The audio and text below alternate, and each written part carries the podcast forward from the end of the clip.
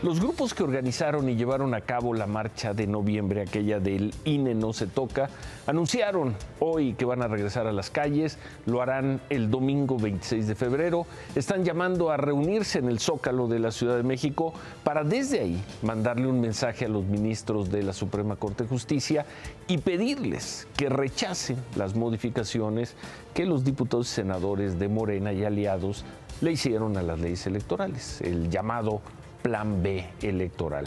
Los promotores llaman también a concentrarse en las otras 31 plazas centrales de las ciudades capitales de la República.